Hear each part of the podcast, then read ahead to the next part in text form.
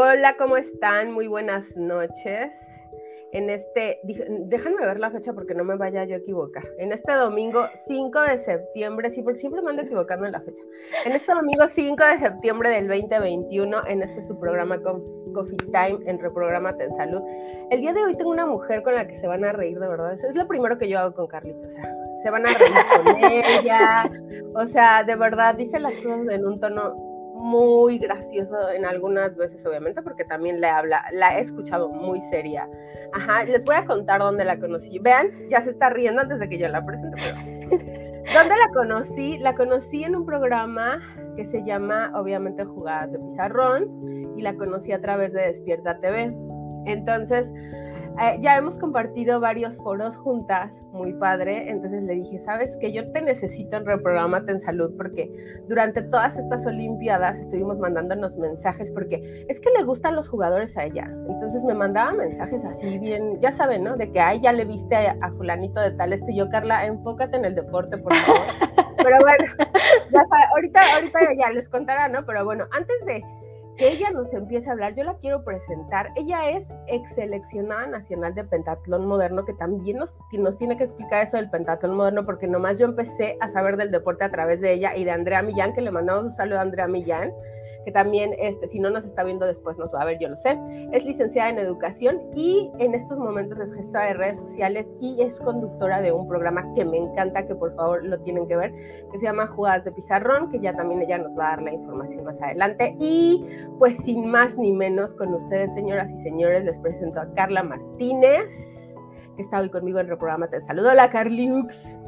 Hola Mariana, muchas gracias por la invitación y bienvenidos a todos los que se están conectando. Hoy, en efecto, vamos a hablar de mucho deporte, de mucha salud mental y de todo lo que salga pues en esta hora o lo que dure la plática, porque cuando uno platica no corta el chisme a la mitad, o sea, si quiere enterar de todo completo, así que pues vamos a empezar. No, y es que si se trata del chisme entre tú y yo, no, pues tráiganse el café, la cena, lo que tenga usted a la mano, señoras. Dice Carlita en una de sus transmisiones que le estaba lloviendo en la mañana, dice lo que su autoestima le requiera, señoras. O sea, lo que le requiera su si son chilaquiles, hotcakes, o sea, lo que sea, usted tráigaselo para que chisme con nosotros. Y entonces, bueno, vamos a, vamos a mandar saludos, ¿te parece? En lo que se empiezan a agregar, ¿no? Para que nadie se pierda nada. Entonces, vamos a empezar a mandar saludos a la Ciudad de México, que, ay Lili, no me sale tu... Ya, ahí estás. Lili, te mandamos saludos hasta la Ciudad de México. Lili es una fiel seguidora de Reprogramate en Salud, de Terapia de Corazón. Y yo sé que ahora Lili también de Jugadas de Pizarrón, porque te vas a integrar a la familia de Jugadas de Pizarrón. A Balvis Reyes, que te está saludando, nos está saludando desde el lado de Puebla, Puebla. Te mandamos un super besote, Balvis. Y Balvis nos está diciendo que ya se trajo su cena. Es que me conoce. Ah, muy bien, Balvis, muy bien. Nos hubieras dicho y nos traíamos la nuestra. Pero no, a ver, Mariana, no podemos traer la nuestra porque cuando uno habla, pues no puede comer. O sea, no puedes chiflar y comer pinole, ¿no? Entonces. No, pero sí, puede, pero sí podemos tomar salud. Sí, es limonada. Para los que no empiecen a decirme que yo, que me vengo a tomar, el problema no es limonada. Y sí, sí, no importa, es tu programa. O sea, sí podemos, programa. podemos tomar. Ay, ya llegó por quien esperábamos, Andrea Millán. Ay, Andrea Millán, saludos también hasta México. Y Mariana, quiero decirte que también está conectado Juan Manuel Martínez, mi papá, por supuesto. Ay, señor Juan Manuel, claro. Un saludote hasta la Ciudad de México. Andreita, nos, nos haces falta. Tenemos que hacer un programa así en vivo las tres. Sí. Las tres. Sí, sí, ahora, que desocupe su agenda, la invitamos. Ay, es que es muy, muy. Ay, de veras, vamos a dar el, spot de su, de, su, de su evento que va a dar, en lo que se van agregando más personitas, pero aquí lo tengo, déjenme para no equivocarme. Eh, Andrea va a dar una plática en Pasos que dejan huella. Ajá, Andrea Millán, para los que no las conocen y van a empezar a seguir sus redes sociales, es medallista panamericana. Y la plática se llama Un bronce con sabor a oro y va a ser el 9 de septiembre a las 20 horas Ciudad de México, por supuesto. Y si no, no, o sea, si no estoy mal, se pueden adquirir también boletos porque va a ser vía internet, o estoy mal, porque aquí sí no dice sí, eso. No, estás correcta. Eh, es una cooperación de 100 pesos porque esa plática que va a impartir Andrea la está haciendo en colaboración con Cariño Animal, que es un refugio para perros que los recogen de la calle o cuando están muy lastimados, que están en el cerro, que han sido abandonados. Y este refugio los arropa, los cura, les da de comer y los pone en adopción. Pero evidentemente, pues viven de donaciones. Por eso esta vez Andrea Millán se une con ellos y va a impartir esa plática que se llama Un bronce con sabor a oro. Si quieren más información, eh, pueden seguir nuestras redes en Jugadas de Pizarrón y ahí les damos todos los datos para que puedan ser parte de ese evento. Ay, sí, está padrísimo. Y Andrea Millán, yo quiero que sepan que también la conozco con Carlita y la conozco porque ella este, es deportista, obviamente también, y, juega esgrima, ¿no? Y bueno, o sea, no sé si está correcto el término juega esgrima o practica esgrima. Practica, practica, sí. Es que me, voy fogueando con los términos, ¿eh? O sea, si, me equivoco, corrígeme. Entonces, practica esgrima y bueno, grandes, grandes, grandes amigas. Dice Andrea que es por Zoom para Cariño Animal un refugio para perritos. Muchísimas gracias. Entonces ya tienen la información y también se las vamos a dejar después de esta plática. Y bueno, ahora sí, vamos a entrar en materia porque el día de hoy te entrevisto yo. Y mira, déjame me acomodo porque se va a poner bueno. Te vas a deschongar. Me voy a deschongar. Bueno, ya me deschongué, bueno ya. trataba de acomodarme aquí todo, pero bueno, bueno, no. La idea de que, eh, de que Carlius nos acompañara era también que nos hablara mucho de cosas que obviamente yo desconozco, ajá, que es acerca del deporte, ¿no? Eh, ahora que estuvieron las Olimpiadas, surgieron muchas cosas que Carlius y yo platicamos en su momento. Y pues primero yo quiero que le cuentes a la audiencia, Carla, ¿Cómo inicias tú en el deporte? ¿Cómo llegas a hacer eh, o cómo llegas a platicar pentatlón moderno? Y primero que, bueno, primero que nos expliques a toda mi audiencia, por favor, qué es el pentatlón, obviamente, y después ya nos explicas qué es el pentatlón moderno para entrar en materia. Va, pero primero les empiezo contando cómo llegué al deporte, ¿no? Eh, empecé como a los seis años más o menos, o yo creo que desde antes, recuerdo perfecto que mis papás me llevaban a un chapoteadero del Seguro Social, ahí a, pues, chapotear con mi hermana. Y eh, bueno, después de eso me meten a clases de natación ya oficialmente porque mm, ambos eran de la idea de para que no se ahoguen en las vacaciones. Y bueno, ya estando ahí practicando, iba, ya saben, como los que vamos a hacer deporte recreativo, lunes, eh, martes, jueves y sábados iba una hora. Y ahí aprendí a nadar, empecé a practicar, hasta que me invitan a formar parte del equipo representativo de esa alberca. Y pues yo súper emocionada dije, órale va, pero mi papá muy astutamente me dijo, a ver, ¿no? O sea, porque nos invitaron a mi hermana y a mí. Yo soy la mayor de tres hermanos y bueno, mi hermana es muy pegada a mí, nos llevamos dos años, siete meses y mi hermano pues es muy chiquito, le llevo 15 años, ¿no? Entonces, eh, nos dice mi papá, mi hermana y a mí, a ver, sí está padrísimo que las hayan invitado, pero sean conscientes de que ya no va a haber jueves de primas, que era tradición en mi familia, o sea, nos juntaban a todas las primas para jugar, eh, todos los días van a tener que nadar, van a ser dos horas, esto ya no va a ser tan recreativo como estaba haciendo, entonces piénsenlo bien y toman la decisión. Claro que en ese momento pues estábamos más emocionadas porque nos habían invitado al equipo y no porque entendiéramos lo que eso implicaba y dijimos que sí. Así es como llego al deporte y empiezo natación. Lamenta bueno, no sé si tan lamentablemente, pero pues no era buena. O sea, siendo honesta, no era buena. Sí me costaba mucho trabajo, era de las lentas y de pronto era frustrante. O sea, ¿a qué niño de 10 años le gusta perder? Yo no conozco a ninguno. Yo no conozco a ninguno y pues yo tampoco.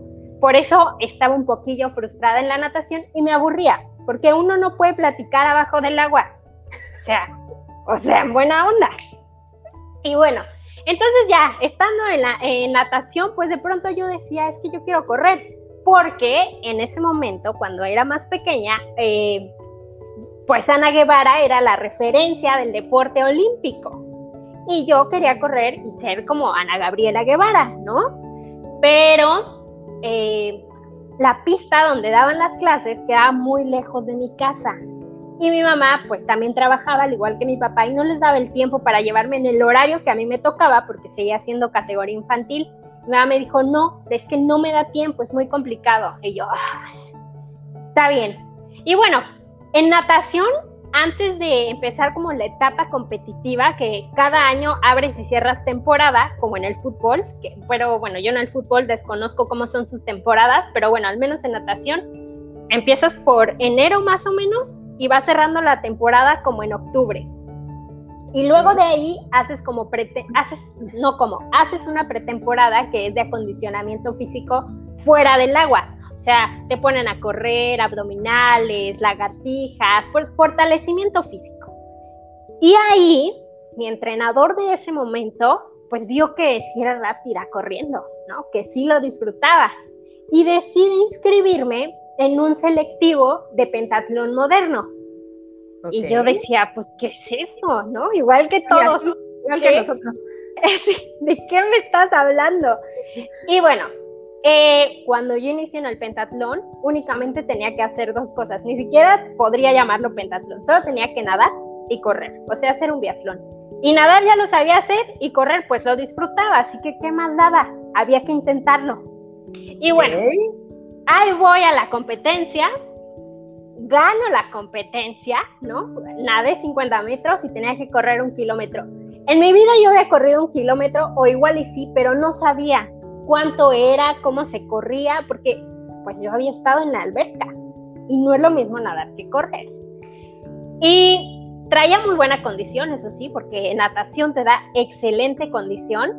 Y bueno, gano la competencia y mi mamá súper contenta viene y me dice, ay, felicidades. ¿Y sabes qué ganaste? Y yo, pues sí, el primero. Te voy a llevar a tus prácticas.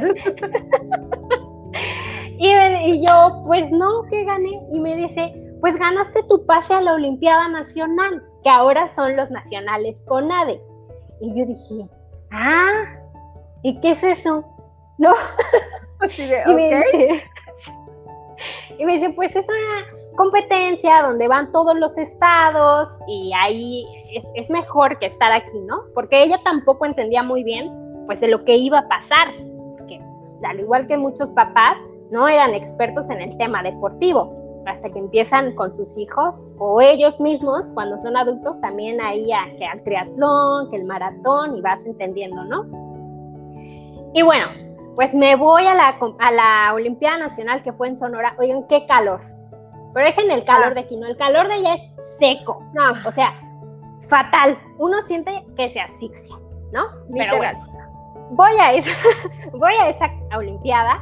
Igual nado 50 metros, corro mi kilómetro y que gano. No, no, no, yo estaba que no cabía de la felicidad, pero lo que más me había gustado de esa, de esa competencia era el haber corrido, porque fue un momento único donde estuve yo conmigo misma, nunca escuché los gritos, mi mamá dijo que me dijo que ella se estaba deshaciendo en gritos, en porras, yo nunca la escuché a ella, nunca escuché a mi entrenador, era la pista y yo, o sea, no había más, éramos uno mismo. Fue, fue un momento que pocas veces se logra en el deporte, pero llegas a esa zona que dices de aquí soy, de aquí soy.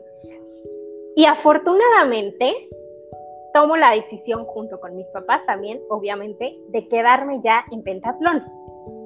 Y en pentatlón ibas agarrando como, bueno, si ya tienes 14 años, entonces ahora haces tres cosas. Bueno, si ya tienes 15, ahora haces cuatro. Y ya hasta cuando eras primera fuerza, ya era así como, wow, cuando tenga 20 años voy a hacer los cinco. Eso no fue así, cambió mucho antes porque las reglas cambiaron y empezamos a hacer pentatlón mucho, mucho, mucho más antes, cuando yo iba como en, sí, como en la secundaria.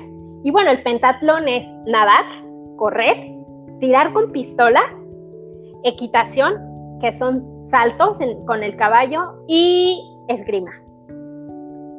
Y así fue como llegó al pentatlón Yo no sabía eso. Oye, te voy a aquí a, interrumpir tantito con lo del pentatlón moderno. Ahí me quedo, pero es que sí se me hizo muy importante esta pregunta de André. Es lo mismo, o sea, que yo sé que ella lo sabe, o sea, pero bueno, me va a ayudar mucho esta pregunta. ¿Es lo mismo el deporte o la, la actividad física? ¿Será lo mismo?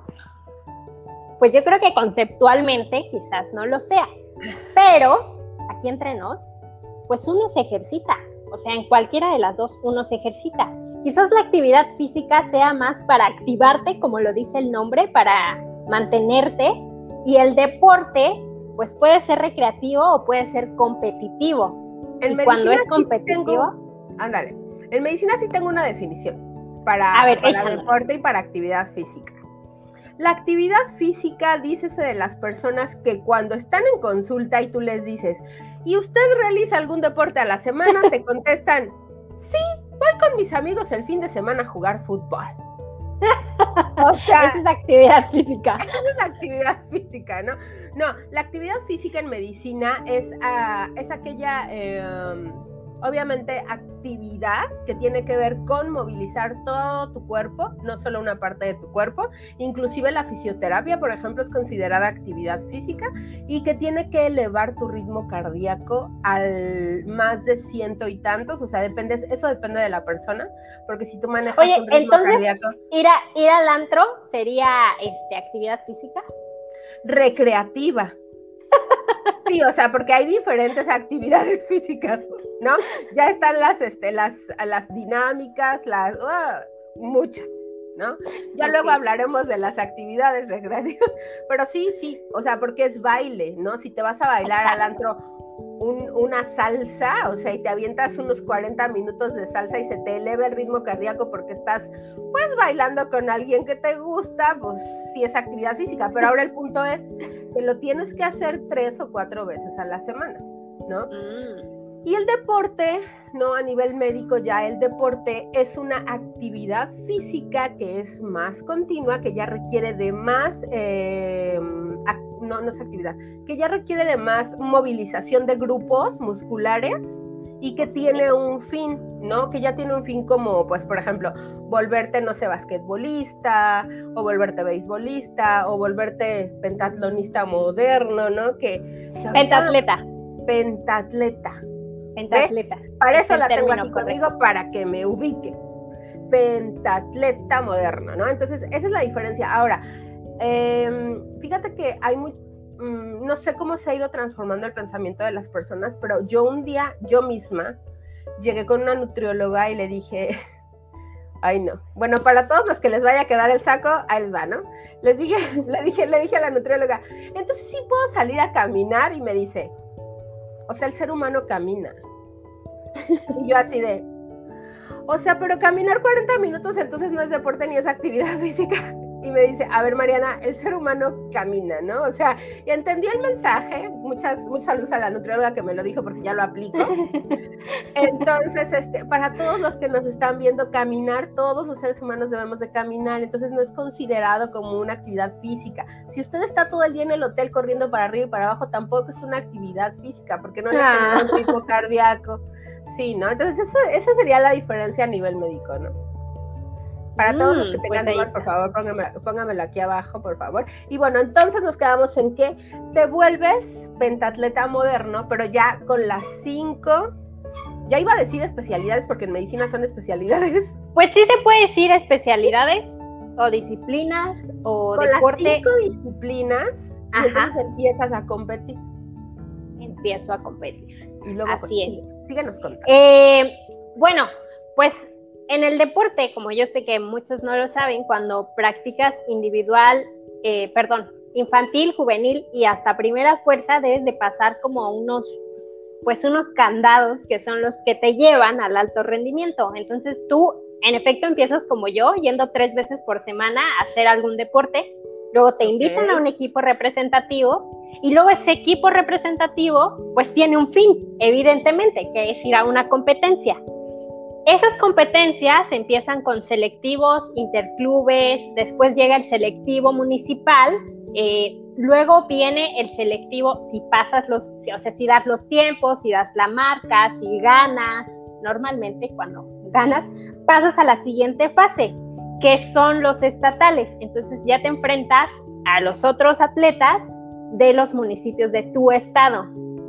y otra vez se hace un, este, un embudo. Igual, si vuelves a dar la marca mínima, si das los tiempos, si gana tu equipo, si ganas tú o si quedas dentro de los primeros 10, pasas a la siguiente fase que es el regional y entonces ahí pues ya el país está dividido en regiones y te enfrentas a los mejores de esa región.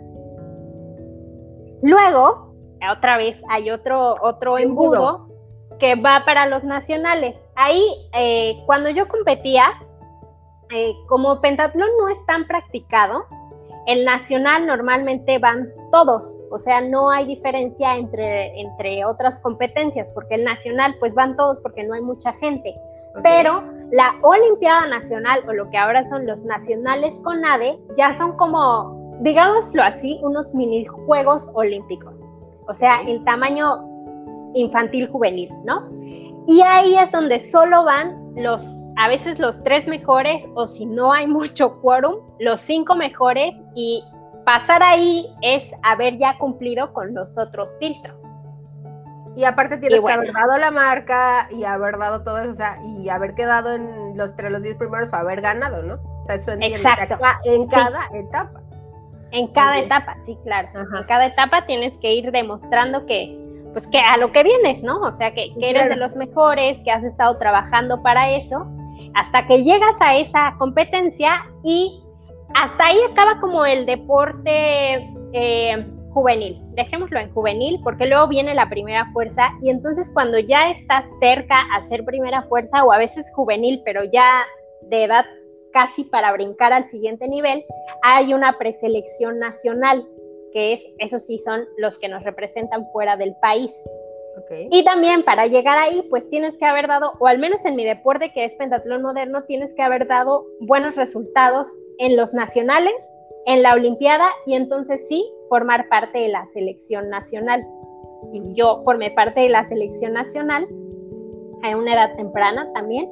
Y ya cuando estás en selección es cuando te llevan a Copas del Mundo, campeonatos mundiales, Juegos Panamericanos, Juegos Centroamericanos y, ya de ahí a los Juegos Olímpicos o Paralímpicos. Wow, o sea, me cansé.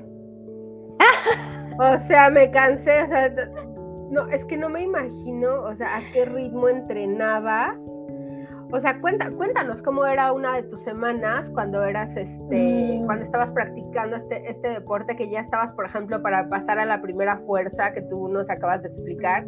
¿Y ¿Cómo era una semana tuya? O sea. Fíjate que desde mucho antes no hay mucha, a veces no hay mucha diferencia entre los que son primera fuerza y los que ya están en juvenil o en infantil para empezar a competir en, en, en juegos con ADE, supongamos, nacionales con ADE, perdón.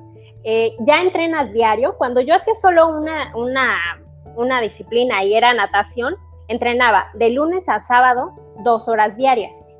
Okay. Después ya cuando me paso a pentatlón, pues además son cinco deportes. Entonces tenía que dedicarle al menos una hora, no, una hora nunca le dediqué, siempre fue más.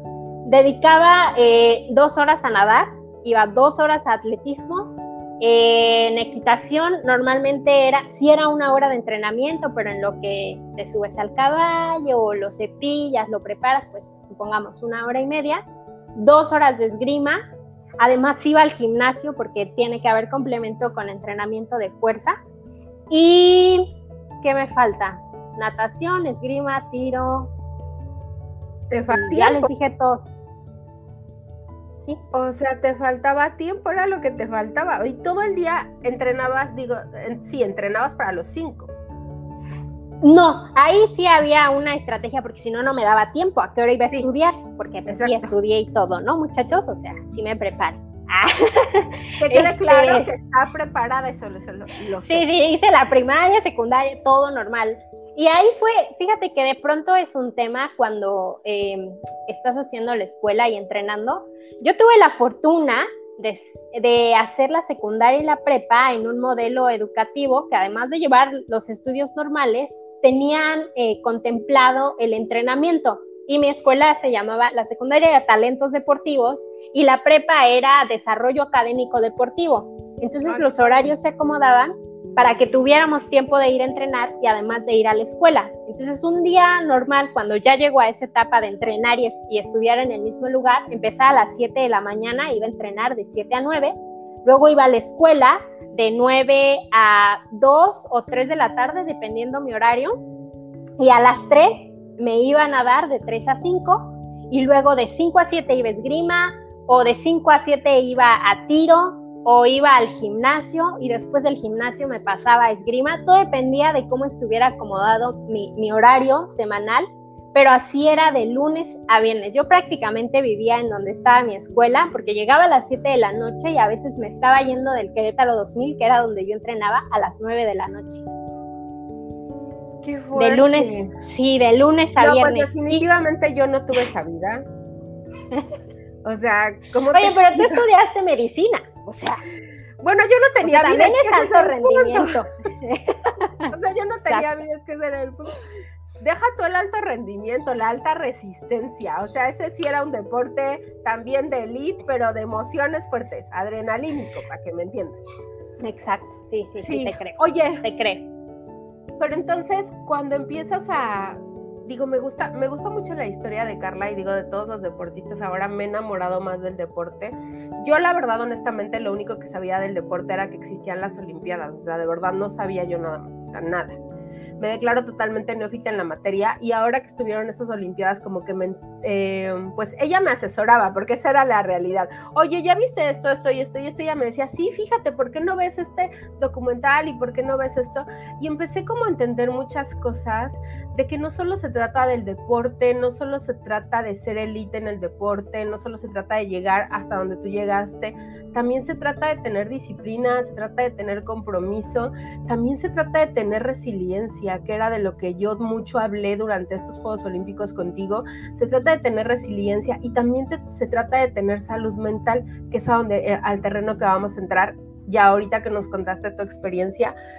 ¿Qué es para ti la salud mental dentro de, bueno, ahora obviamente visto desde la Carla de esta época, ¿no? Porque me imagino que en ese momento lo podías ver de, de muchas maneras, ¿no? Pero ¿qué es para ti la salud mental desde este punto ahorita? Ahorita lo veo como un estado eh, de equilibrio en el que puedes llevar eh, ambas cosas, ¿no? O sea, tu vida personal, tu vida de atleta y tu vida de estudiante, porque al menos yo así lo viví. Pero siendo honesta, cuando eres eh, atleta y la etapa que a mí me tocó, pues la salud mental no se hablaba, ¿no? no íbamos al psicólogo, eso sí fue algo que me tocó. Nunca en mis años que estuve ahí este, entrenando como, como atleta, fuera amateur o ya fuera de primera fuerza, nunca fui al psicólogo, nunca tuve esa, esa contención, esa guía, porque no, pues no se hablaba, ¿sabes? O sea, estás mal, pues pues a ver cómo le haces o ibas con tu entrenador y, y, hablabas, sobre todo con el que le tuvieras más confianza. Yo tuve muchos entrenadores, porque hacía cinco deportes, pero pues siempre tuve al mismo, por ejemplo, en atletismo. Entonces era como con el que más me podía acercar, el que más me conocía desde que tenía 12 años hasta los 22 que me retiré. Entonces siempre estuvo ahí, ¿no? Entonces casi que sabía eh, cuando estaba triste, cuando estaba contento. Sí, sí, porque son los que pasan más tiempo contigo en esa etapa. Tienes a tus papás, claro, pero ellos no están viéndote eh, cuando pierdes, cuando ganas, cuando no entrenaste bien, cuando fallaste, cuando lo hiciste súper bien en el entrenamiento. Entonces, eh, la figura del entrenador se vuelve fundamental para ti, es, es tu apoyo. No siempre se logra, sí es cierto, no, no siempre puedes confiar en tu entrenador o a veces cuando ya lo estás logrando tu entrenador cambia de equipo o se va a otro estado y entonces pues es volver a empezar, a encontrar con quién acercarte. Y a partir de que en estos últimos años, o de, que empezó la pandemia para acá, se ha empezado a hablar más de, la salud mental en el deporte, pues yo también he ido haciendo como mi, mi, mi, mirada hacia atrás, ¿no? De, de, ponerme a pensar y decir, sí es cierto, yo también pasé eso y nadie me había dicho, o o no sé cómo lo hice para superarlo, o no sé si no lo he superado, ¿sabes? Pero vas haciendo clic con las cosas que los atletas elite, los que son eh, modelos a seguir, em, van sacando y poniendo sobre la mesa y que dices, claro, ¿no? O sea, yo también lo viví y, no entendía que, que había que tener contención de un especialista. Qué, qué, difícil porque ahora que lo ves desde este punto y que dices, yo también lo viví, yo también viví, viví esta frustración, ¿no? Por ejemplo, porque sí es cierto, el entrenador yo creo que se vuelve pues muchas cosas, ¿no? Parte paternalista, parte de porra y también parte terapeuta, porque realmente es el que ve eh, tu frustración, es el que puede ver si hiciste algo y te frustraste, ¿no? Y cómo te sentiste o la emoción que sentiste en ese momento. Y entonces, eh, ahora que lo ves desde ahorita, dices qué importante hubiera sido en ese momento tener a lo mejor esta contención. Y me están haciendo reír, mira, te voy a poner este comentario. Este, bueno, vamos a mandar saludos a Estados Unidos a Mirna Manso. Mirna, te mandamos un saludo. Saludos, allá. Nos ve desde Estados Unidos, eh, en, una, en un condado de California, no me acuerdo, nunca me acuerdo del nombre, pero te mandamos un saludo, Mirna. Y ah, dice, dice el señor Juan Manuel, yo tenía el cinturón, yo creo que la chancla, yo creo que quiere La chancla, sí, yo, estoy viendo una chanclita. Yo tenía la chancla y el cinturón, ese era el psicólogo que nos alcanzó a pagar y dice que para alinear nuestros chakras. Yo conozco a muchos que necesitan alineación de chakras. Oye, no, eso sí, ¿eh? Mis papás nunca me pegaron, ¿eh? Nunca me pegaron, pero también reconozco que hubo etapas de mi, de mi desarrollo eh, como atleta y como estudiante y luego como adolescente que no hablé con ellos porque pues, pues no tenía yo creo que la confianza en ese momento, ¿no? O sea, como adolescente la verdad es que desconfías de tus papás porque piensas que siempre te van a regañar, o al menos esa era la percepción que yo tenía en esos años, ¿no? Entonces con ellos sí hubo cosas que, que yo no compartí, pero que sí compartía con mis, por ejemplo, con mis compañeras de equipo que eran mucho más grandes que yo algunas, con mi entrenador, con, con este que, que llegué a hacer una mejor relación. Y regresando un poquito a ese tema, fíjate que también se han dado casos en los que el atleta se enamora del entrenador y sí existe una relación. Claro, hay otros casos muy extremos donde hay abuso. Yo de eso no conozco, no me consta y no sé más que de los que hemos visto en la televisión, por ejemplo, con las atletas de Estados Unidos, pero sí conozco un caso donde el atleta anduvo con su entrenador porque pues es que convives con él todo el tiempo eh, y dices, es que de pronto sí es él, es que él sí me entiende, ¿no? O sea, sabe lo que vivo, sabe por lo que estoy pasando y estamos pasando juntos por el mismo, pues por el mismo trayecto y vamos hacia la misma meta. Eso pasa en los hospitales. Se me fue el agua. Es que pasamos también tanto tiempo juntos y vamos hacia la misma meta que luego, ¿cómo te explico?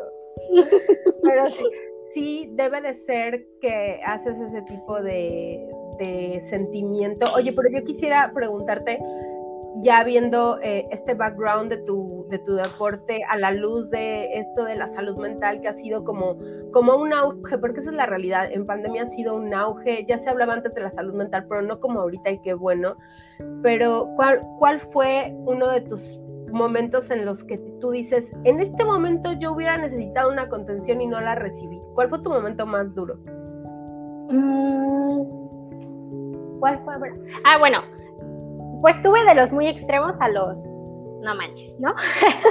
o sea, el, no manches es como, ay, o sea, eso comparado con lo que te pasó después no era nada, pero que al final hubiera hecho la diferencia era, pues primero cuando empecé a tener bajo rendimiento en el entrenamiento y no entendía por qué, ¿no?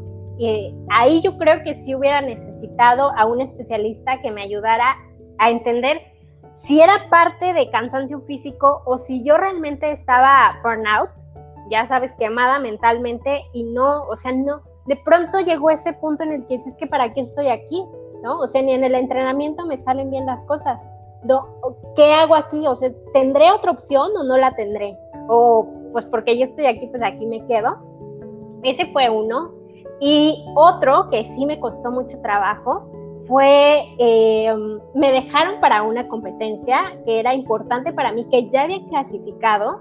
Y bueno, pues me dejan por, porque le levanté la voz a un entrenador, ¿no? Ok, en una, Saludos otra, al entrenador desde aquí. En otra competencia que estaba en una Copa del Mundo, no, en un campeonato mundial, e iba a ir a una competencia, a una Copa del Mundo, y bueno, tuvimos fricciones en esa competencia. Él no era mi entrenador, que esa es otra cosa que de pronto sí te saca de, tu pues de tu zona, ¿no? Porque te preparas tanto para llegar a ese objetivo que ya les expliqué cómo es, es ser el mejor de tu municipio, luego el de tu estado, luego el de la región, luego a nivel nacional, luego entrar a la selección y en la selección vuelven a hacer un selectivo para llevar a las cuatro mejores o a las ocho mejores a una Copa del Mundo, ¿no? O sea, te, ya estando como en, lo más alto, como pasó en el selectivo de, clavados, por ejemplo, que sí, yo creo que algunos lo pudieron ver, pues las ponen a competir, o sea, compitió Paola Espinosa contra nuevas eh, clavadistas y bueno, pues así es. O sea, ya estando en selección, ya teniendo a veces la medalla olímpica, te tienes que enfrentar otra vez a tus compañeras para ganarte ese lugar. Y eh, bueno, en este caso yo, como, como Paula Espinosa, voy a salir. Ya me había ganado mi plaza. Ya, o sea. Que se sepa que Paula no está sola. Sí, ya, ya tenía mi lugar, ya había pasado todos los filtros y por haberle levantado la voz al que no era mi entrenador y que no entendía que el rendimiento que había tenido en una prueba antes, pues sí me había afectado, pero iba a ser más peligroso, fue en equitación. En equitación, cuando compites, empiezas con natación o esgrima, dependiendo cuántas haya en, la competencia ese día. a veces hay dos grupos, a veces hay tres, a veces es uno solo y todas empiezan juntas. Pero yo estaba en Polonia compitiendo y yo empecé con natación, luego fui a esgrima, luego venía equitación y en equitación tú no conoces al caballo, los pentatletas no tenemos caballos, no lo conoces, la sede pone al caballo y entonces es por sorteo, ¿no? Tú, de acuerdo al número en el que vayas, se forman adelante 10, 15 atletas y ya van, ¿no? Del 1 al 15, luego del 16 al 30 y, y dependiendo las que haya. Y la que vayan primero mete la mano a una copa y es como en la lotería, así de el 3, no, pues el, sí, el 3 tal caballo y ya de ahí se va, el 4 es para la siguiente y así sucesivamente. Ya que tienes tu caballo, ya que sabes cuál es, pasas a, al área de calentamiento, que es el paddock, y ahí puedes hacer cuatro saltos. Tienes 20 minutos, a veces 15, porque pues la premura del tiempo, para conocerte con el caballo, para que saltes bien y pues para hacerlo lo mejor que se pueda. Pero a veces lo mejor que se pueda no es aprobatorio. Ahí hay un juez, hay un juez de paddock y el juez también determina si puedes ir a la pista, porque en la pista, allá donde es la competencia, vas a saltar 15 obstáculos de 1.20 y él determina si puedes o no pasar a la siguiente fase, ¿no? Yo en el paddock, que sabes, tuve unos problemas con un caballo impresionante, era un caballo muy fuerte, era muy alto, era un caballo entero, o sea, tenía eh, pues testículos y cuando son caballos enteros son aún más fuertes que aquellos que ya están esterilizados. Entonces me toca ese caballo, no pude con él, él pudo conmigo, me hizo como quiso, como títere, y el entrenador que me estaba ayudando en ese momento, en ese calentamiento, que tampoco era mi entrenador, me dijo, no vas. O sea, tú sales a la pista, te presentas y les dices a los jueces que no vas a saltar. Y me dijo, porque es muy peligroso te puedes caer ahí adentro, ¿no? Entonces yo dije, bueno, lo puedo intentar, ¿no? Y me dijo, no, no vas. O sea, esa es la decisión, no vas, es por tu seguridad. Y dije, bueno, ok, entonces hago lo que me indica él, bajo del caballo y cuando voy caminando hacia las gradas, ya porque no salté, viene este entrenador al que le levanto la voz y me dice, pero ¿qué estás haciendo? ¿A qué viniste? ¿A pasearte? Y entonces, no, pues claro que yo me enojé. Primero ya venía frustrada de que no había podido, o sea, entender al caballo, ¿no? No había podido competir, no había podido sumar puntos. Y esa era una de las pruebas que te daba también más puntos. En pentatlón moderno, antes de llegar a tiro carrera, vas sumando puntos. Y de acuerdo a los puntos que tengas, sales a correr. O sea, la que tiene más puntos sale en primero, la que tiene la siguiente sale en segundo y te vas espaciando del primer lugar por tiempo. Entonces, si a veces cuando llegas en el quinto, ya llevas un minuto de ventaja, eh, o más bien la primera ya lleva un, un, minuto de ventaja de las que van del 10 para abajo, y un minuto es la vida. O sea, eso define si ganas o pierdes una competencia. Entonces, claro, pues ya traía acá toda la emoción, ¿no? La, frustración de no haber podido hacer esos puntos. Viene eh, este entrenador, me, me, habla mal, ¿no? Yo no lo tomé evidentemente bien, no tenía las herramientas para ser más centrada y decir, respira, dialoga, ¿no? Y le dije, ¿sabes qué? Tú no eres mi entrenador. Tú en todo el viaje que hemos estado aquí no te has parado de esas gradas ni siquiera te acercaste a ver cómo estaba el caballo que me tocó y no lo pude cambiar porque puedes hacer un cambio por otro caballo, pero mi cambio ya lo habían hecho, entonces ya no podía cambiar el caballo. Y le dije, y no, y no tienes ningún derecho a hablarme de esta manera si no has estado para, pues para verme, ¿no?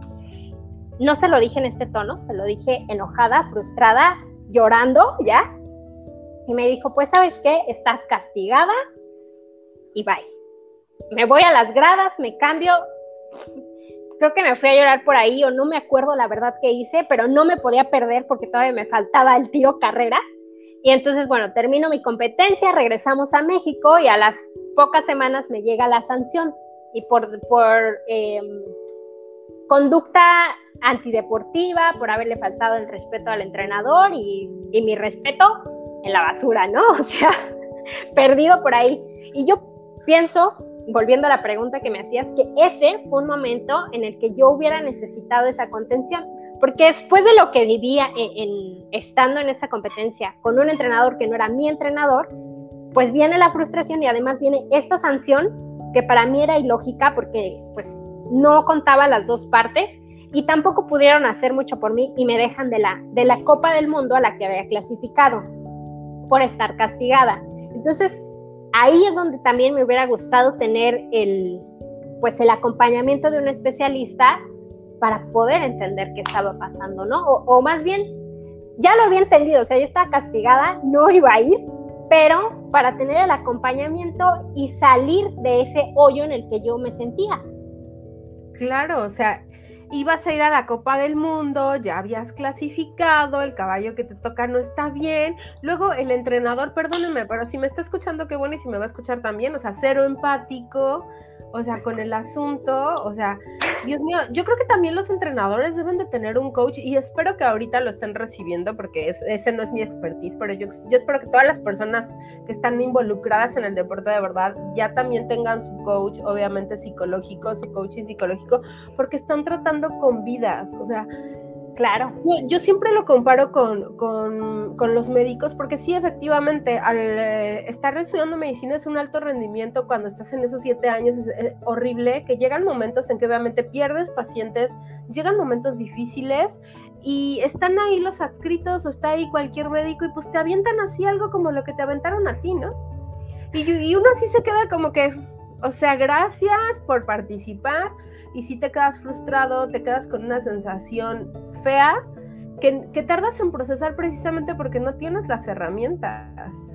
Correcto. Y en ese momento creo que estabas en Polonia también, ¿no? Lejos de tu casa. Sí, sí, sí, estaba en Polonia. bueno, cuando supe que ya no me iban a llevar, ya estaba en mi casa y este y pues es, que de pronto es lo mismo, ¿no? O sea, tienes a tus papás que te dicen, no te preocupes, todo va a estar bien, este, ve con el instituto, está el instituto diciéndote, ya metimos el recurso, eh, pero aún así no se resuelve, la mayoría de los casos no se, resuelve, a tiempo, ¿no?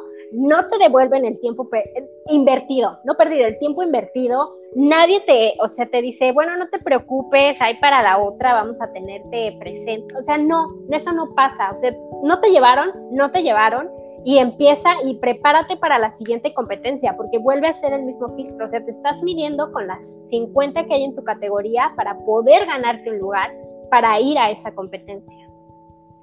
Y, qué feo porque al final del día no tuviste derecho de réplica con la persona, eh, con, este, con este entrenador. Creo que fue algo muy injusto a la luz de, de, los ojos de, de, muchas personas y, y, tú te quedas así, ¿no? Y bueno, ¿regresas? O sea, ¿sigues compitiendo después de eso?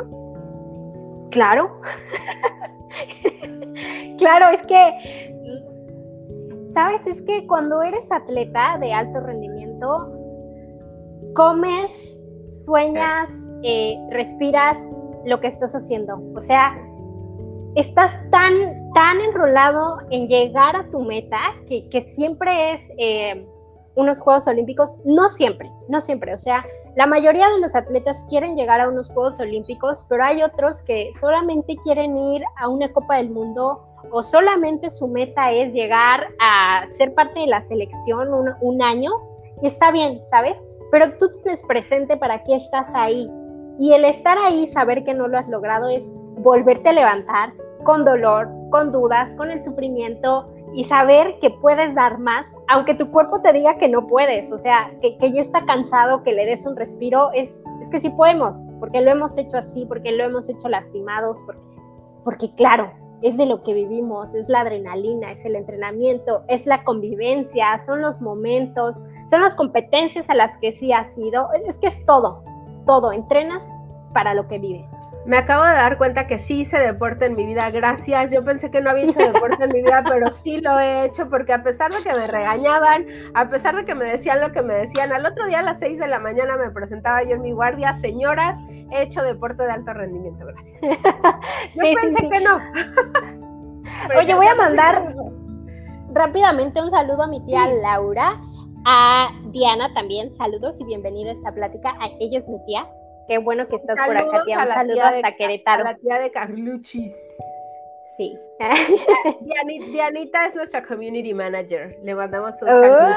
este diseño que vemos es obra de ella y todo lo que ven en mis redes sociales es obra de Dianita. Muchísimas gracias. Gracias, Diana. Oye, entonces, regresas, que para eso también necesitas un coaching psicológico para regresar, pero ya con herramientas, ¿no?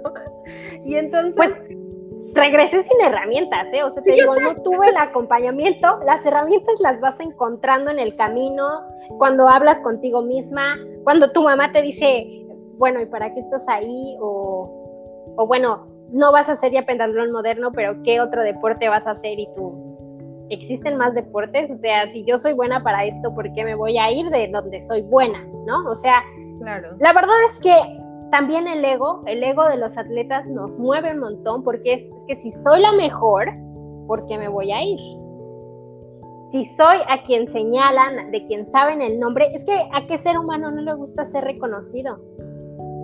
Cuando te reconocen y eres alguien, pues quieres seguir siendo ese alguien.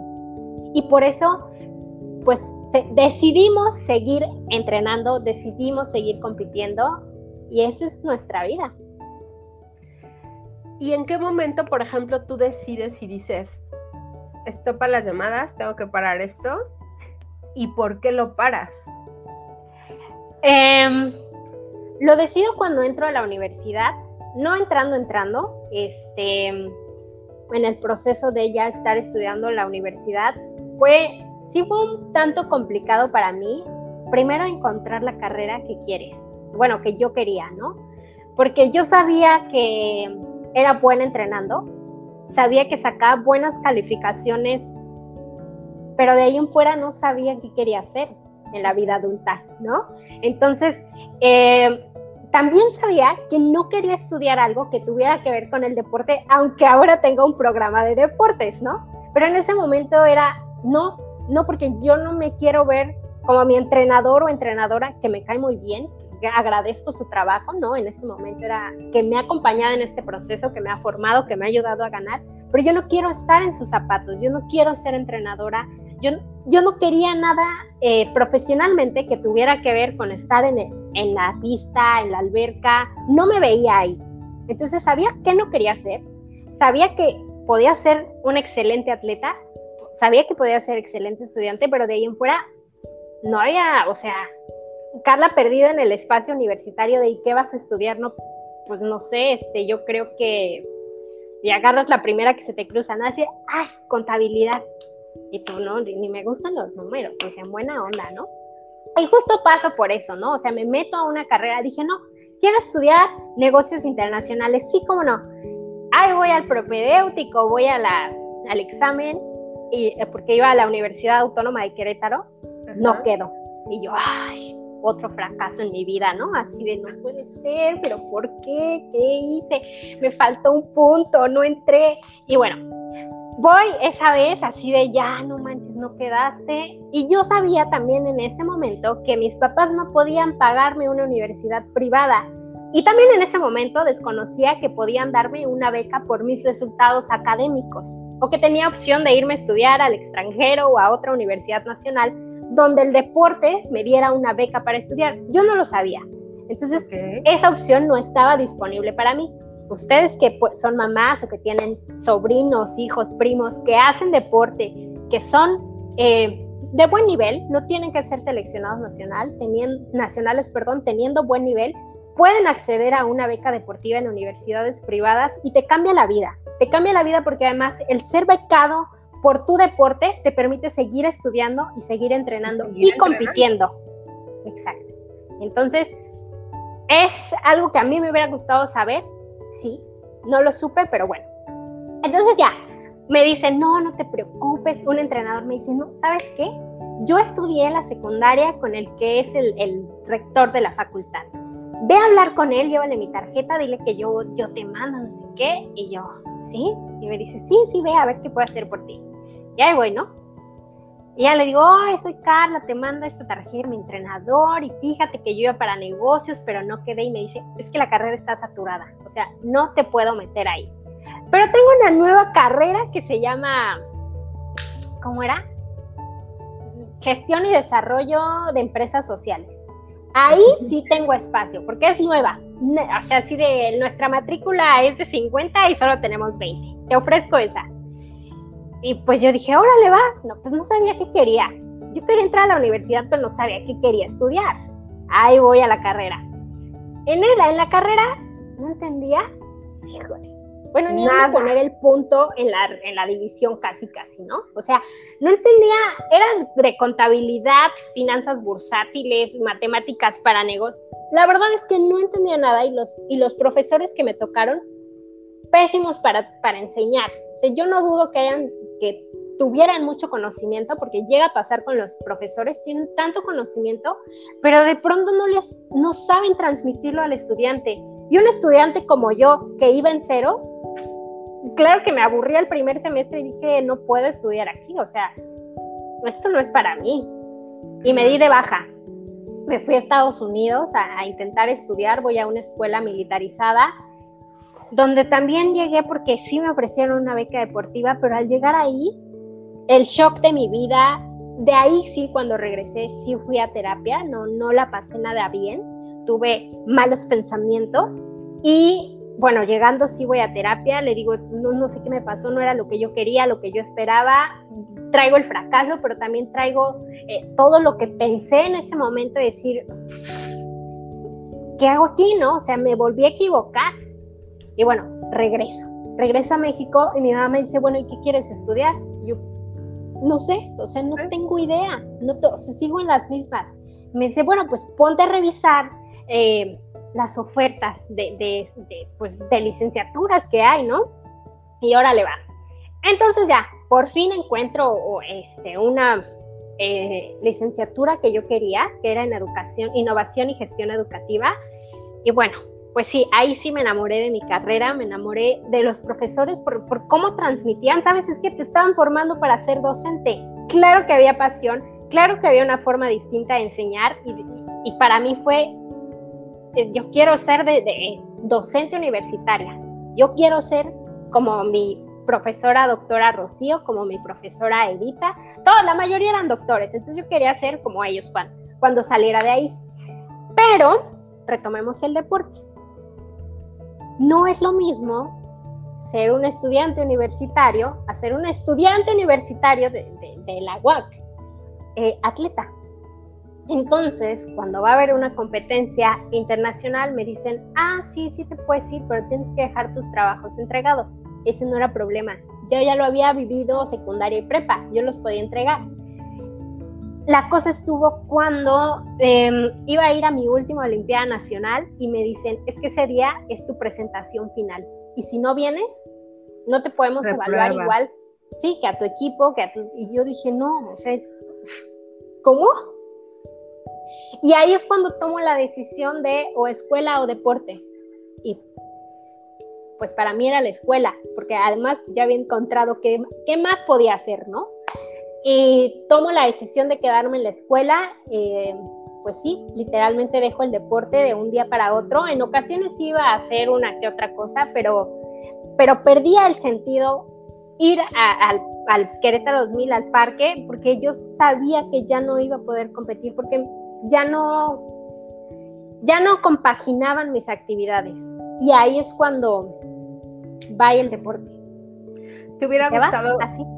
¿Te hubiera gustado que, en aquel momento se pudiera compaginar más el deporte? O sea, ¿te hubiera gustado que, la universidad hubiera sido más accesible, que realmente le dieran prioridad? Porque el deporte es importante a los niveles que tú lo, lo, viviste, es importante. Ahora, fíjate que yo lo entiendo, yo no he sido nada deportista en mi vida, o sea, nunca. Yo creo que lo máximo que estudié fue lo eh, del deporte fue educación física en la secundaria y, o sea, de verdad pero ahora no sabes cómo me doy cuenta que el deporte es muy importante y que cuando una persona decide eh, entrenarlo, hacerlo o vivirlo a los niveles que ustedes a veces lo, viven, eh, debe de haber, sí, claro, debe de haber opciones, debe de haber más apoyos, debe de haber muchísimas cosas. Las universidades deben de tener más, eh, pues más, no sé, no sé si consideración sería la palabra, porque no creo que puedas considerar a una persona que está siendo representante nacional de tu país o del Estado, no sé, en ese momento que, fuera, ¿no? Pero creo que debes de tener una consideración con esa persona. Creo que un examen al final del día nunca te va a definir y, y te hubiera gustado en ese momento que hubiera esta flexibilidad. Sí, sí me hubiera gustado y sí la había, pero como te repito, o sea, yo no las conocía, no, no sabía que existía la posibilidad, entonces, primero la meta era, queda en la universidad, y era mi siguiente reto, ¿no? Y ya que quedé, era como, pues quedé, ¿sabes? O sea, todo lo que me costó los años que me tardé en descubrir qué sí quería hacer, y pues tenía que tomar una decisión u otra, tomo esa decisión, y sí me hubiera gustado que hubiera tenido más opción, y afortunadamente, en estos momentos la universidad ya tiene más apertura a todos los atletas que representan al Estado y luego al país. Entonces, sí han cambiado las cosas, me da muchísimo gusto, y, pero también hay momentos en los que digo, que ¿por qué no nací después? ¿Por qué? Porque tenían que existir jugadas de pizarrón, porque tenían que existir muchas cosas. Esa es la respuesta. Digo, yo, yo siempre se lo digo y continuamente a muchas personas, o sea, no estamos, estamos en el lugar que debemos estar, en el tiempo que debemos estar. O sea, es, es así, ¿no? Y obviamente cada una desde su trinchera. Eh, pues va transmitiendo y va ayudando, ¿no? Y por ejemplo, ahora, ¿cómo ves tú el deporte? O sea, ahora, ¿qué es el deporte en tu vida? Porque me queda claro que durante muchísimos años viviste para el deporte y ahorita, ¿qué es el deporte en tu vida? sigue siendo todo. O sea, soy súper honesta, sigue siendo todo. Yo, como les repito, empecé a hacer deporte a los seis años Dejé de hacer alto rendimiento a los 22, pero nunca el deporte se fue de mi vida. Seguí entrenando, seguí haciendo eh, actividad física y sí ya hacía actividad física y la verdad es que lo que más extrañaba de eso era competir. El entrenamiento de pronto es como sea, porque es la rutina, es lo que vives todos los días. Lo que eliges volver a pararte ese día a las 6 de la mañana para entrenar es una elección diaria porque nadie te obliga, nadie te pone eh, este, una pistola, nadie te condiciona, o sea, tú decides volverte a levantar cuando te duele todo, que no te puedes sentar en el baño, ¿no? Es más, es más fácil decir, no me duelen las orejas hoy, ¿no? O sea, y porque las orejas no las mueves en el entrenamiento. Ahora sí Exacto. decir que te duelen las orejas, porque haces transmisiones. Así por, por, los, por los audífonos, pero sí, muchas veces es más fácil decir que no te duele ese día, pero sigues eligiendo estar otra vez ahí.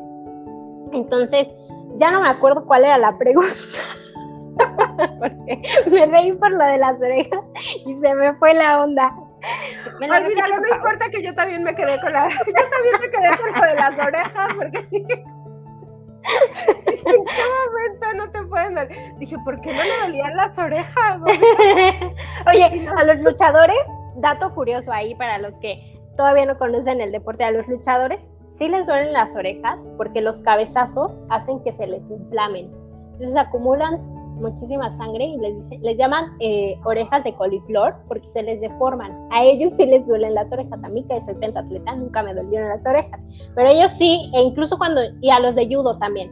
cuando ya las tienen muy inflamadas, eh, le sacan sangre con una jeringa para, para que respiren sus orejas, para que se recuperen un poquito, pero esos, procedimientos sí los he hecho, me gustan, porque le haces perforaciones y le sacas este... Bueno, cada quien nos gustan cosas. que quede claro. Sí, sí, Entonces, oye, no, me acuerdo ya de la pregunta, by the way, o sea, pero lo importante... Alguien que nos esté viendo, recuérdenos. Sí, recuerden nuestro... o sea, se nos fue la ratita un rato, pero bueno, es que, con, es que con la risa de Carla, Carla es una de las personas que me da risa su risa, o sea... de verdad, es que escúchenla, escúchenla. pero, bueno, te voy a hacer otra pregunta. Ah, no, ya, me acordé, yo ya me acordé ah, de cómo es el deporte ahora. ¿Cómo es el deporte ahora? Eh, eh, les decía, es mi pasión, sí, lo sigue siendo. Ahora sigo entrenando, ya no entreno ocho horas diarias, no, ya no las entreno, entrenaré a lo mucho una hora y media. Y eso es todo, pero sí lo hago eh, entre tres y cuatro veces por semana como actividad física. Procuro hacerlo porque la verdad es que si no lo hago, sí me siento mal. Sí me siento mal conmigo misma, este, sí estoy de mal humor y, digo, no, es que yo me tengo que mover, ¿no? Me tengo que mover, me da ansiedad no, no moverme, entonces lo hago, procuro hacerlo todos los días de preferencia, pero seguramente cuatro veces a la semana sí me muevo. Eh, y también em, pensando en cómo regresarle al deporte lo que me dio, todos los años que pude aprovecharlo eh, eh, como, pues como atleta, porque además el empezar a tener buenos resultados en mi estado también significaba em, estar becada por el estado, o sea, ahí es cuando te empiezan a pagar por tus buenos resultados y además todas las satisfacciones de, medallas, de entrenamiento, de equipo, de amistades, pues también me pagaban, ¿sabes? Y, cuando te pagan por hacer lo que te gusta, pues tampoco te quieres ir. Y cuando me retiro, unos años después, ya te digo, ya haciendo mi, mi actividad física, de pronto dije, es que, ¿qué hago? O sea, yo quiero seguir en el deporte, me gusta estar al tanto, actualizada, saber qué está pasando, ¿qué hago? Y se me ocurre junto con Andrea Millán hacer jugados de pizarrón, en donde ¿En nuestra finalidad, en donde el deporte sucede. Nuestra finalidad ahí es compartir las noticias del momento, ¿no? De, ese día, todos los días les compartimos noticias que tengan que ver con deportes que no son fútbol, porque también teníamos muy presente que muchas veces nuestros deportes no eran apoyados y el fútbol sí. Siempre existía esa comparación, ¿no? Ahora entiendo que las gestiones también son distintas, que el fútbol ha hecho muchas estrategias para poner tener todo ese apoyo económico y los otros deportes que no tienen tanta difusión todavía no, no, lo logran. Entonces, eh, nuestra meta es darle mayor difusión a todos los deportes a nivel nacional, internacional y bueno, olímpico, paralímpico y contarles historias que inspiren, que a nosotras nos han sorprendido, que nos han apasionado también, porque dices, wow, ¿no? O sea, todo lo que han vivido los atletas para llegar a donde están.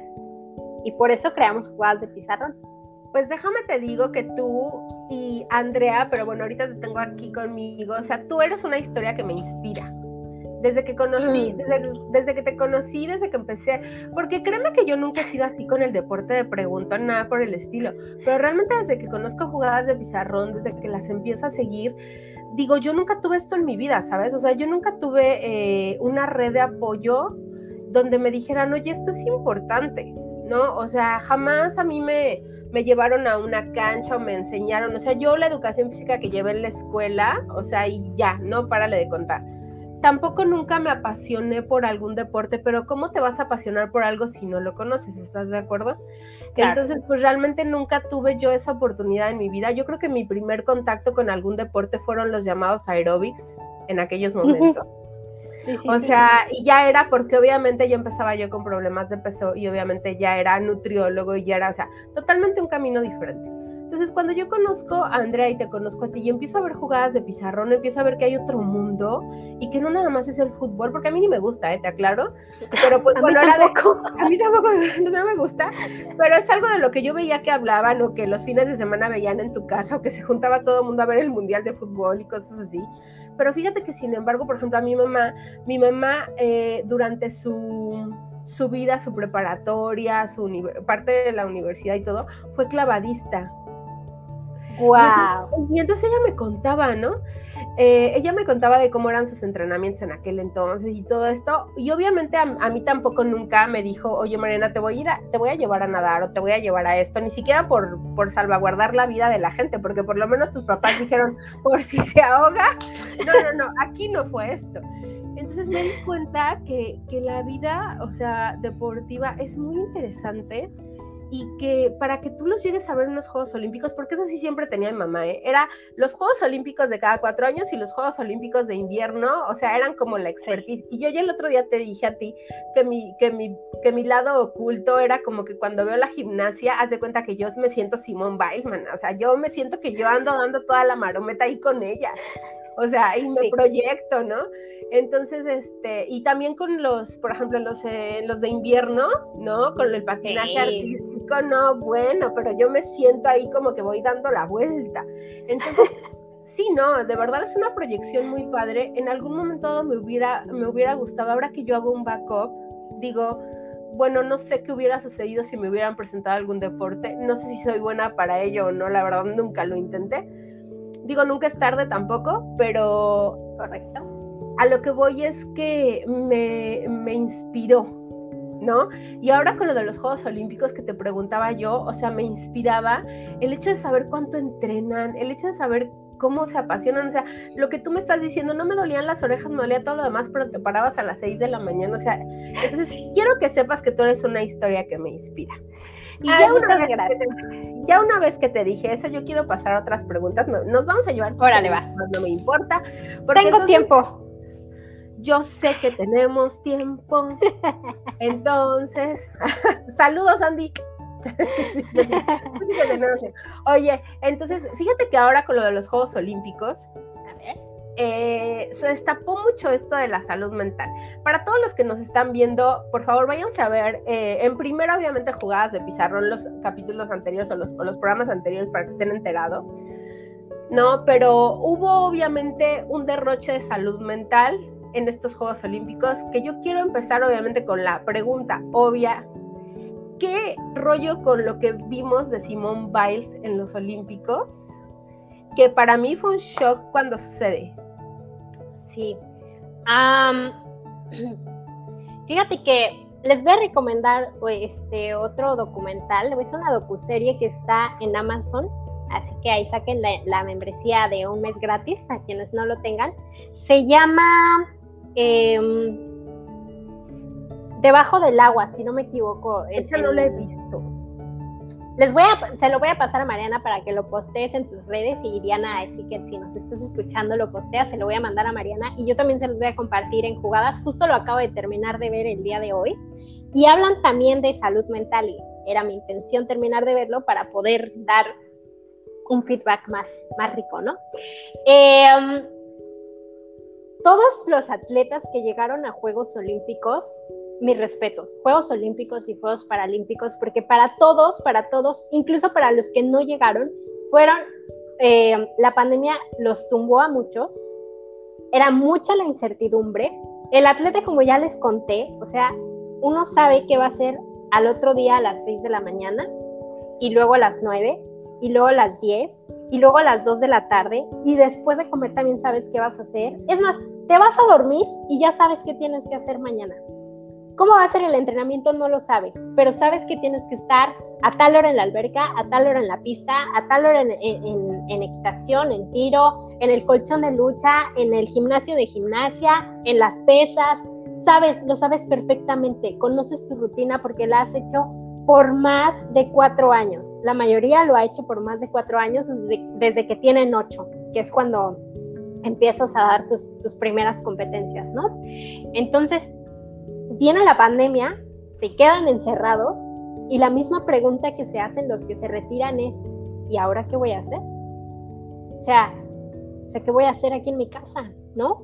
Y muchos de los atletas también que ya están a ese nivel, una, o ya estudiaron, o dos, optaron por no estudiar porque querían dedicarse a su carrera. Y entonces imagínate que de un día a otro te dicen no puedes salir de tu casa, no puedes entrenar, eh, no puedes ser lo que eres, porque te puedes morir, ¿no? Viene la frustración, viene el, ¿y ahora qué hago? Eh, a veces cuando no tienes las herramientas ni sabes estar contigo, ¿no? Y es cuando empiezas a pensar mil cosas. Y yo pienso que a los que tuvieron em, más complicaciones, sobre todo, no creo que haya sido Simón la única que haya pasado por este periodo, fueron muchos, pero ella se levantó la voz y por eso fue tan mediático. Sabía que a lo mejor eran demasiadas expectativas, ¿eh? esperaban mucho de ellas, esperaba, todos lo esperábamos, yo lo esperaba, o sea, yo decía es que yo le colgué la medalla antes de que llegara, o sea, yo le colgué las cinco que, que, podía ganar, yo se las colgué, yo dije, Simón va a ganar todo, o sea, casi que ni, que ni compita, o sea, ya suban al podio, es la mejor, ¿no? Sí, ya, désela. O sea, si ustedes no se la dan, yo, yo le pongo la medalla. No, no, no. O sea, ni pasas a, a Tokio, yo te la pongo. Y así les pasó a muchos atletas. Se esperaba tanto de ellos que las expectativas sí te pesan y te tiran, ¿no? Porque de pronto es, pues sí, o sea, sí soy la mejor, pero no he entrenado un año. O empecé a entrenar hace seis meses y no me, no me siento fuerte, ¿no? O vengo lesionada, o no pude terminar mi tratamiento de recuperación, muchas cosas. O entonces pienso que las expectativas sí de pronto fueron más y ella dijo, a ver, paren a su tren, ¿no? O sea, yo también soy un ser humano, no soy puro entretenimiento y hoy no me siento bien y hoy me perdí en el aire y perderse en el aire es muy, muy peligroso. ¿Qué significa perderse en el aire? Cuando Simón va hacer el doble Yurchenko o hace 20 mil giros en el aire o que está colgada de las barras, todo ese espectáculo que nosotros aplaudimos y nos sorprendemos, tiene una ciencia. Como las bailarinas cuando dan 25 giros sobre su propio eje y dices, ¿cómo no se marea? Yo no puedo dar más de tres vueltas. Bueno, las atletas que ejecutan acrobacia tienen puntos de referencia. Techo, piso, techo, agua, este, no sé, el letrero. Tienen sus puntos de referencia. Cuando ella salta y después lo transmite, dice, me perdí en el aire. Perderse en el aire puede significar morirte, porque puedes atravesar de la cabeza y deslocarte o te puedes fracturar. Perderte en el aire es muy peligroso. Cuando ella dice, me perdí en el aire, no me siento bien, no sé qué me pasó, porque esto lo hago desde que tengo seis años y nunca me había pasado, pues entonces viene ansiedad, viene miedo, vienen las expectativas de los medios, las expectativas de tu entrenador, de tu familia, de tus compañeras de equipo, que seguramente también ya le habían colgado la medalla. Y entonces dice, paren, ¿no? O sea, paren, porque yo, yo no soy esa que dicen, o sea, sí soy muy buena, pero también, también siento, también me pierdo, también me lesiono, también quiero no ganar, ¿no? Yo fíjate que escuché. creo que va por ahí. Yo escuché a uno de los comentaristas en ese momento porque yo me traspolé y dije, a ver, somos seres humanos todos, gracias a Dios. O sea, no creo que. Si hay algún alienígena por aquí que levante la mano, por favor. Pero digo, somos seres humanos todos. Digo, ellos no son diferentes de nosotros. Tuvieron que haber llegado con un tema de conversación, a lo mejor, a estos juegos de olímpicos. Entonces, cuando Simón sale a decir eso, o sea, él hace un salto de caballo y el comentarista dice: mm, ¿Qué le pasa a Simón Biles? ¿No? Y el siguiente comentario es, porque ella perfectamente ha entrenado, perfectamente sabe lo que hace en el aire, entonces no es eso lo que le está pasando a Simón. Antes de que Simón salga obviamente a decir, estopa las llamadas, yo ya no voy a participar, ¿no? Entonces, para mí fue una, la verdad para mí que Simón se levantara mediáticamente hablando de salud mental y que parara el mundo del deporte en ese momento, porque era Simón, o sea, y, y que se empiece a hablar de la salud mental durante los Juegos Olímpicos y que se empiecen a ver otro tipo de cosas, para mí fue muy importante porque siento que a partir de la pandemia se disparó algo muy importante que fue poner enfoque de atención a la salud mental en todos los rubros. Llámese si eres deportista, llámese si eres médico, llámese si eres enfermera, llámese si eres, este, no sé, licenciada en lo que seas, si estás cuidando a tus bebés, si te volviste ama de casa, o sea, todos, todos, todos tenemos y necesitamos tener salud mental. Entonces, cuando sale alguien que es una representante mundial a decirlo, a parar y frenar los Juegos Olímpicos en ella por esa situación, la verdad yo me levanté y lo aplaudí y entonces hice algo que no sé si todos lo hicieron, pero por favor, si no lo han hecho, busquen la historia de Simone Biles en YouTube, por favor. Y yo no sabía nada de ella, te aclaro, ¿eh? Y de repente empiezo a, leer sobre ella, a ver un, un documental sobre ella y me doy cuenta que es una persona que toda la vida ha tenido que luchar por Z y griega que estuvo en este, obviamente que fue abandonada por sus padres en algún momento dado, que tuvo una infancia difícil, que a los seis años ya estaba compitiendo para la gimnasia, que, que trae problemas ahí con uno de los hermanos, con un rollo con, con, los hermanos, que aparte fue una de las, este, pues de las agredidas en ese momento por, por el doctor Nazar.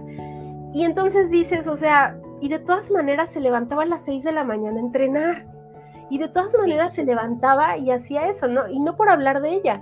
Yo creo que ella es un punto de referencia, porque yo creo que muchas lo hacían o muchos lo hacen, y yo creo que al día de hoy muchos lo siguen haciendo en circunstancias adversas como lo hacía ella.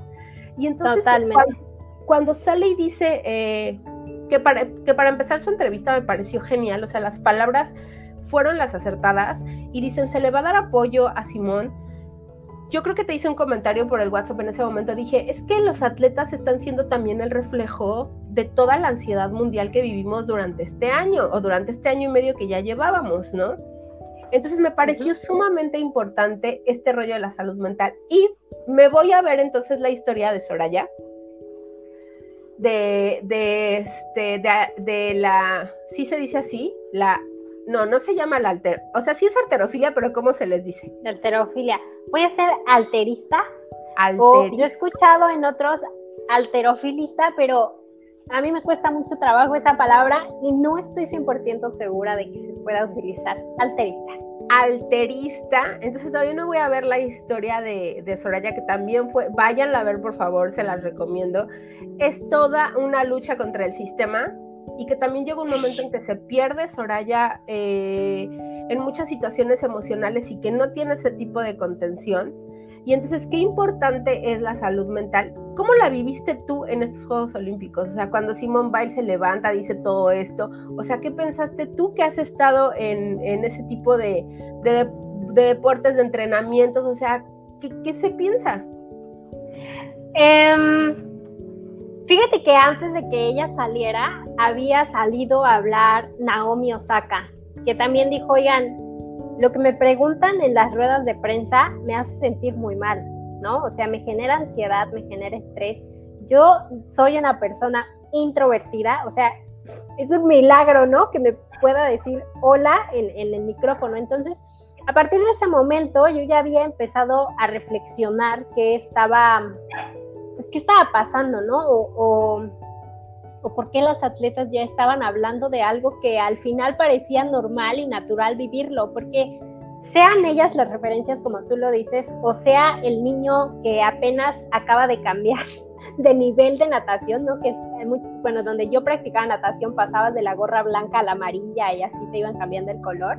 Em, a esa frustración, a no saber cómo manejar tus emociones. Eh, yo lo aplaudí, aplaudí que, que, Naomi lo dijera, aplaudí que Simón lo dijera, pero también ya había conocido otros casos que no fueron tan mediáticos o bueno, no tuvieron tanta difusión por ser parte de, deportes que no tienen tanta cobertura en medios, donde ha habido atletas que se suicidan, ¿no?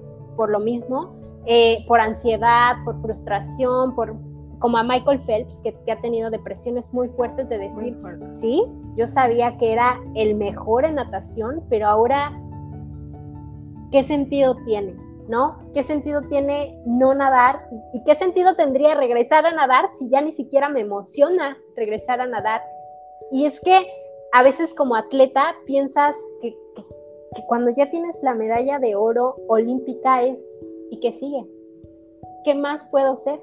¿No? O sea, ya logré lo que quería lograr, ya mi sueño se cumplió, pero, pero no, es, no existe, bueno, yo pienso que ya empieza, ya, ya se le está dando más atención a esa parte, pero no existía un programa que te ayudara a verte y asumirte como algo más, ¿no? O sea, a ver, ¿qué competencias formaste en el deporte? Pues eres disciplinado, sabes trabajar por objetivos, porque empezaste a trabajar por objetivos desde que decidiste aprender una nueva disciplina, ¿no? Eh, sabes trabajar en equipo, eh, tolerancia a la frustración, no te paras hasta que lo logras. Son competencias y herramientas que vas adquiriendo junto con tu práctica, pero que no te dan un título, que no te dan un certificado y que muchas veces en el ámbito profesional o en el mundo normal, porque sí hay que decirlo, como atleta vives en una burbuja y cuantos más años pasas, más trabajo te cuesta después salir a la vida normal, porque esa burbuja es perfecta. Te pagan por hacer lo que te gusta, ¿no?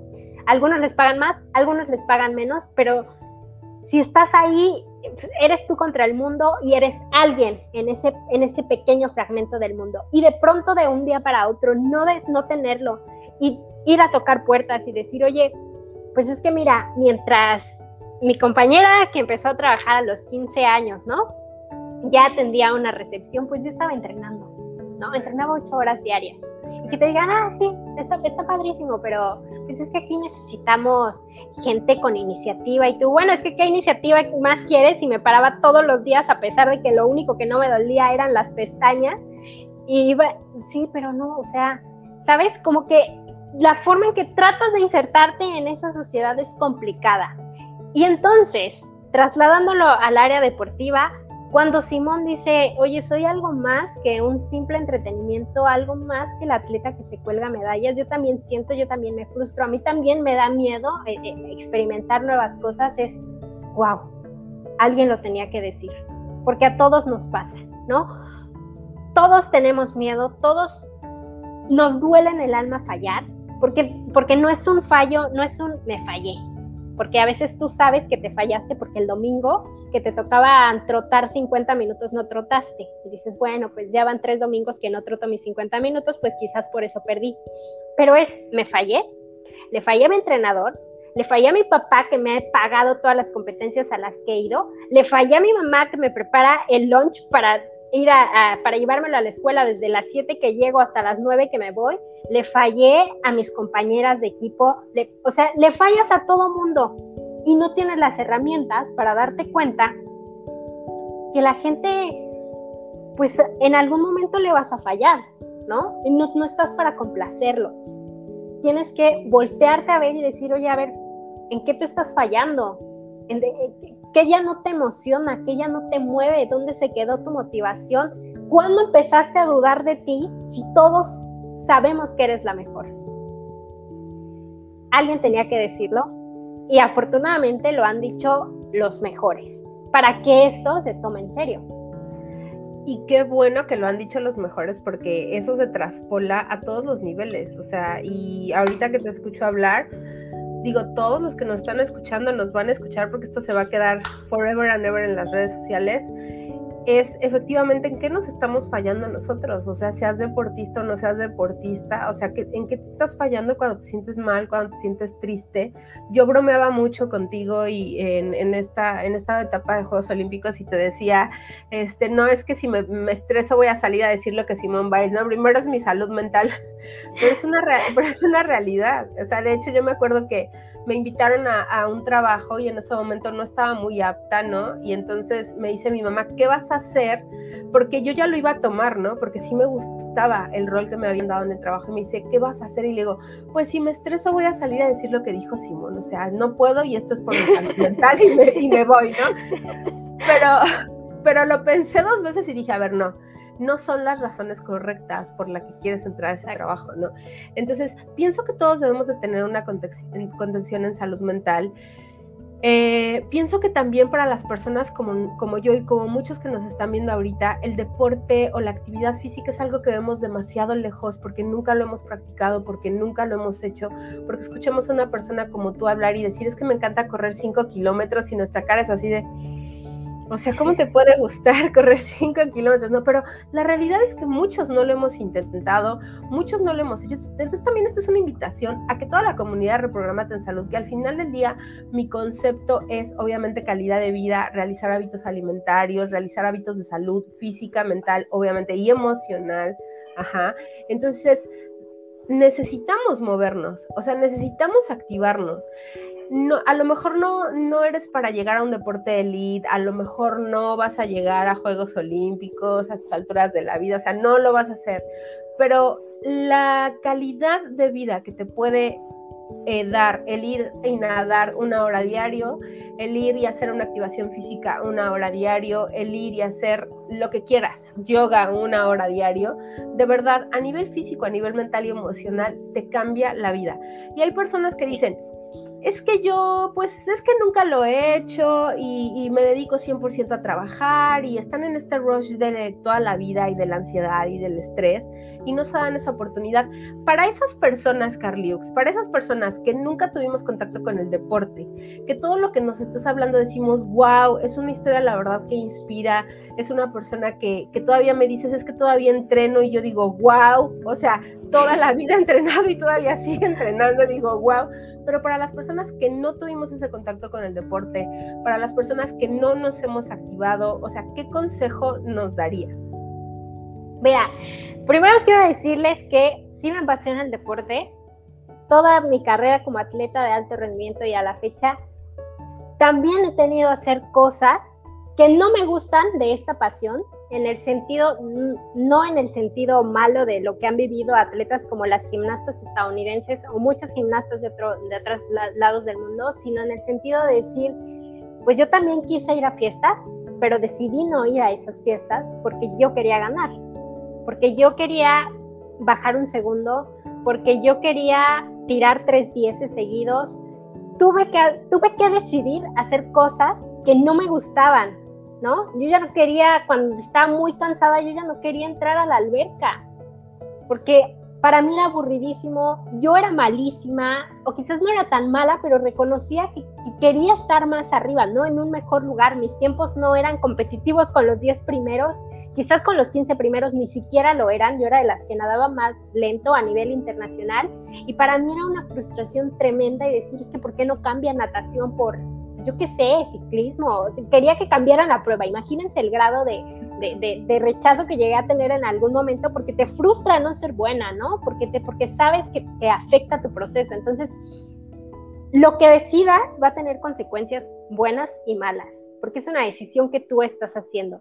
Si tú decides mañana empezar a moverte 10 minutos, porque hay que empezar por algo, hazlo siendo consciente de que a lo mejor al otro día, porque nunca te has comido, al otro día no vas a poder ni sentarte en la taza, pero es, pero, es un dolor rico, o sea, ay, así sientes rico, o sea, como que dices, ah, no me puedo sentar o no me puedo parar, pero lo disfrutas, o sea, que cuando ya empiezas a reconocer que tu cuerpo disfruta lo que estás viviendo, de lo que, lo que estás pasando, cuando te haces consciente de lo que estás haciendo, no hay quien te frene, ¿sabes? No hay quien te frene y yo les, yo les digo, inicien con algo, o sea, anímense a hacerlo, pero empiecen con una intención. Andrea y yo también damos, eh, eh, hemos dado coaching a equipos de gimnastas muy pequeñas, que, luego también es mucha pasión de las mamás más que de las atletas, o cuando eres muy pequeña también de pronto dices, ya me aburrí o ya no quiero o, nunca gano, es lo, que nos pasa a todos, ¿no?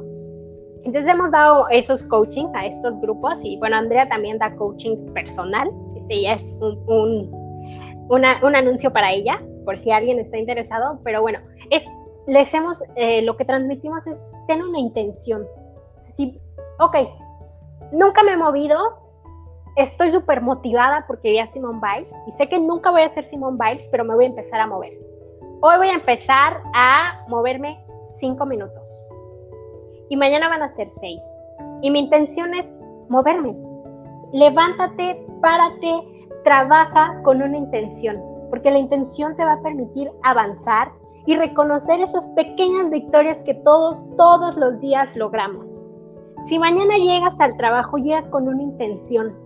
Que tu intención sea contestar los mails que te van llegando en menos de una hora no, no quiero que parezcas ahí loca, ¿no? O loco intentando contestar, pero decir, a ver, de los 25 mails que tengo, cuando acabe el día, tenga 20 nada más, que 5 haya podido resolver. Porque la intención te da un sentido, un para qué, un por qué, qué sumo yo a estar hoy en esta empresa, qué sumo yo al haberme inscrito a un equipo donde pues somos puras señoras de café, ¿no? Que decidimos pues, estar aquí para pasar el rato, bueno, pues pasa el rato. si esa es tu intención, pasar el rato, pásalo, disfrútalo, deja el celular en la bolsa, platica con tus amigas, con las señoras que tienen la misma intención que tú, pero hazlo consciente. Lo que decidas es lo consciente y asume lo que venga después de eso. Lo bueno y lo malo. Ese es mi consejo. Ay, qué bonito. Pues ya se nos está acabando el tiempo. Necesitamos hacer, una segunda, una, necesitamos hacer una segunda parte contigo, de, definitivamente.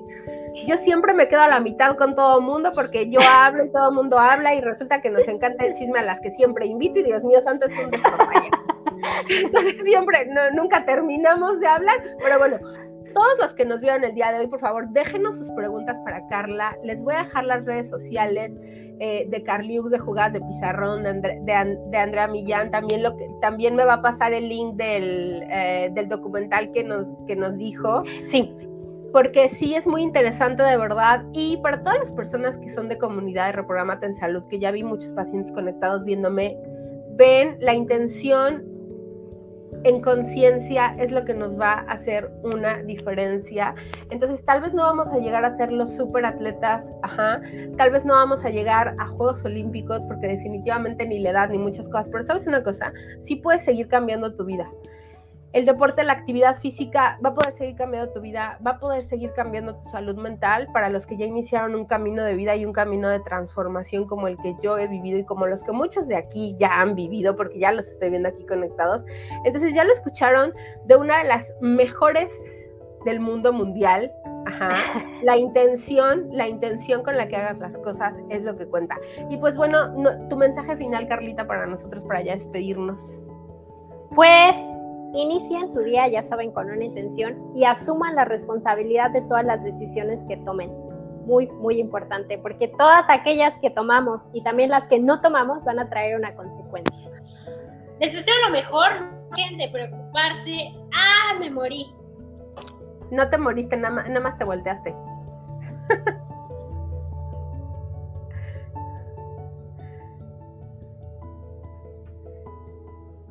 sigues aquí conmigo. ¿Sí me escuchas?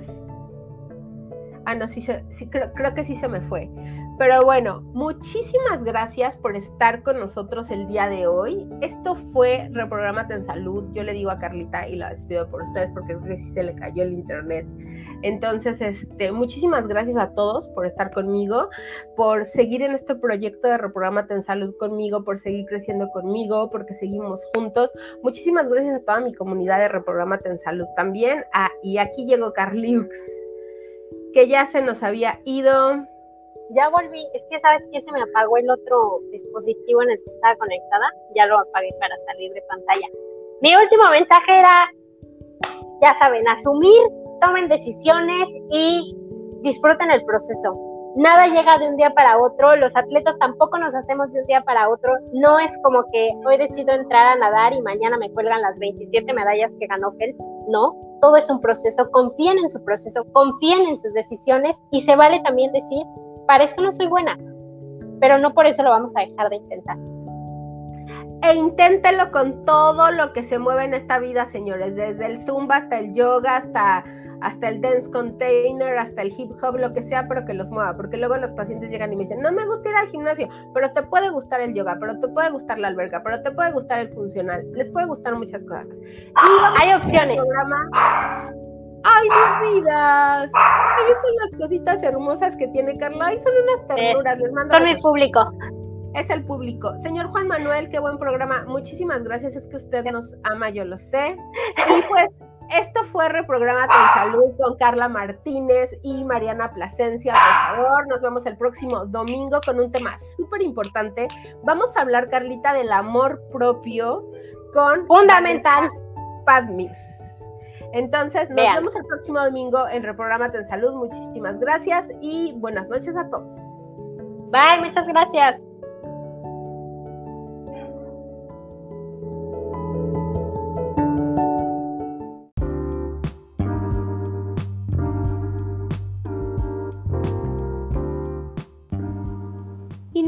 Suscribirte a nuestro podcast para escuchar todos nuestros episodios. Nos escuchamos pronto. Yo soy Mariana Plasencia y esto fue Reprogramate en Salud.